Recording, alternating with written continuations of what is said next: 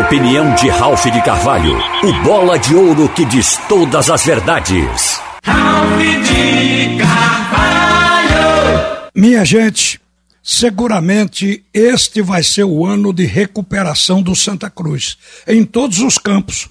Começa com esse pedido de recuperação judicial que o Santa Cruz aproveitou para identificar os seus credores para saber o tamanho da sua dívida e principalmente planejar como pagar, porque isso aí inclui inclusive a possibilidade de uma empresa que venha comprar as ações de uma SAF que está para ser feita, para ser montada. Mas eu estou querendo me referir especificamente ao time e ao futebol em campo.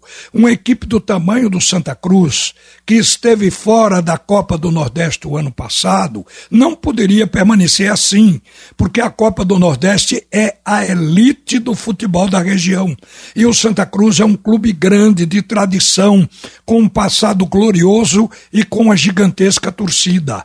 Então, o fato desse time do Santa Cruz ter vencido as duas partidas e reconquistado uma vaga na Copa do Nordeste é um resgate, inclusive moral, desse conceito que nós temos de time grande do Santa Cruz e por isso não pode ficar fora da principal competição da região. O Santa, ao entrar de volta na Copa do Nordeste, ele já vai pegando um milhão e novecentos mil reais. Isso aí vai ter a dedução dos impostos, mas o líquido vai ser suficiente para pagar muitas folhas do Santa Cruz até o final do ano. A folha salarial do Santa, ela deve girar em torno de 300 mil por mês. Então o Santa Cruz vai ter cofre para isso. Outro detalhe importante, o Santa Cruz vai entrar numa competição que só agora na fase de grupos vai ter oito jogos a presença da torcida em campo vai reforçar o caixa. É dinheiro que entra para que o time possa navegar sem grandes dificuldades e ainda fazer contratações para reforçar até a chegada da Série D. Mas a respeito do time, o time do Santa Cruz surpreendeu positivamente, porque ele foi feito no final do ano passado para cá. Não tinha tido um teste. Então, quando entrou para essas duas partidas da seletiva, todo mundo ficou com o pé atrás mas reagiu bem já no primeiro jogo. O Santa jogou melhor, controlou a partida e venceu o time do Calcaia por 2 a 0. Mas a parada de ontem foi mais difícil, porque o Santa Cruz enfrentou uma equipe que tem jogadores de boa qualidade, o Botafogo da Paraíba. É bem treinado. O Moisés Egert armou um time que sabe o que fazer dentro de campo. Então o jogo foi duro, o jogo foi encardido e o Santa Cruz foi eficiente ao ganhar esse jogo por 2 a 1. Um.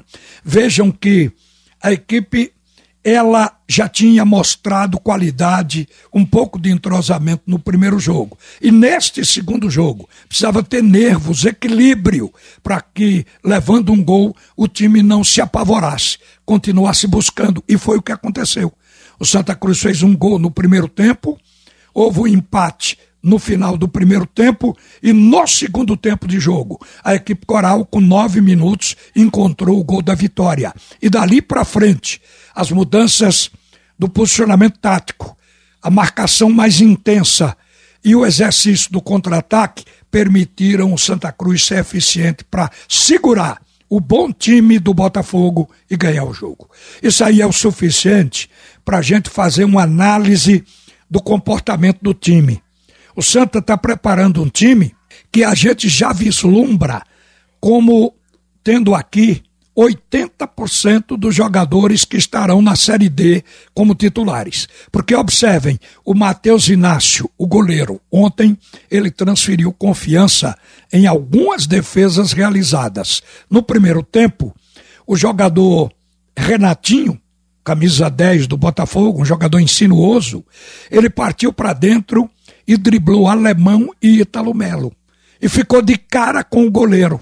E o Matheus Inácio soube caminhar o tempo certo para fechar o ângulo e fez uma defesa espetacular. Nem ele próprio sabe como foi. Porque isso é instintivo, é da qualidade do jogador. Ele disse até que ia observar o vídeo para ver como é que ele defendeu aquela bola. Mas no segundo tempo defendeu outras bolas difíceis que o Botafogo chutou em gol. Então foi também um dos responsáveis pela vitória. Aí você vai para a lateral direita, o Jefferson Feijão está jogando este ano, ou pelo menos jogou nesses dois jogos, mais do que jogou tudo no ano passado. Achei que ele fez duas partidas muito boas. Está ganhando a titularidade. Ítalo Melo e Alemão falharam duas vezes no jogo de ontem. Quando foi driblado no, no lance que eu citei aí do jogador Renatinho, e também na hora do gol alemão teria que atacar a bola. Foi uma cobrança de escanteio, a bola veio na marca do pênalti, ele estava junto com o jogador que fez o gol de empate naquele primeiro tempo, que foi Lucas Barbosa, e ele deixou o Lucas subir e ele não teve impulsão e não atacou a bola. Um erro de defesa e que o Ítalo mesmo não estando diretamente ligado com o Lucas que fez o gol, mas ele estava no lance também, poderia ter contribuído. Ninguém foi ao encontro da bola para desviar. Então, um erro de defesa. Mas eu considero que os dois são titulares. O que aconteceu talvez seja a necessidade de mais entrosamento para que os volantes participem nessa hora. Agora, na lateral esquerda do Santa Cruz, eu acho que aí tem que haver mudança para melhorar.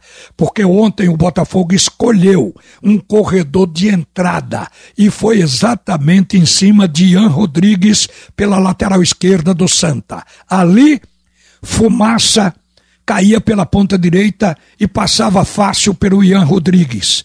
O atacante Miuren caía também pela direita e conseguia quebrar esta linha do Santa Cruz com facilidade para fazer o cruzamento de linha de fundo que botava aquela bola perigosa na área.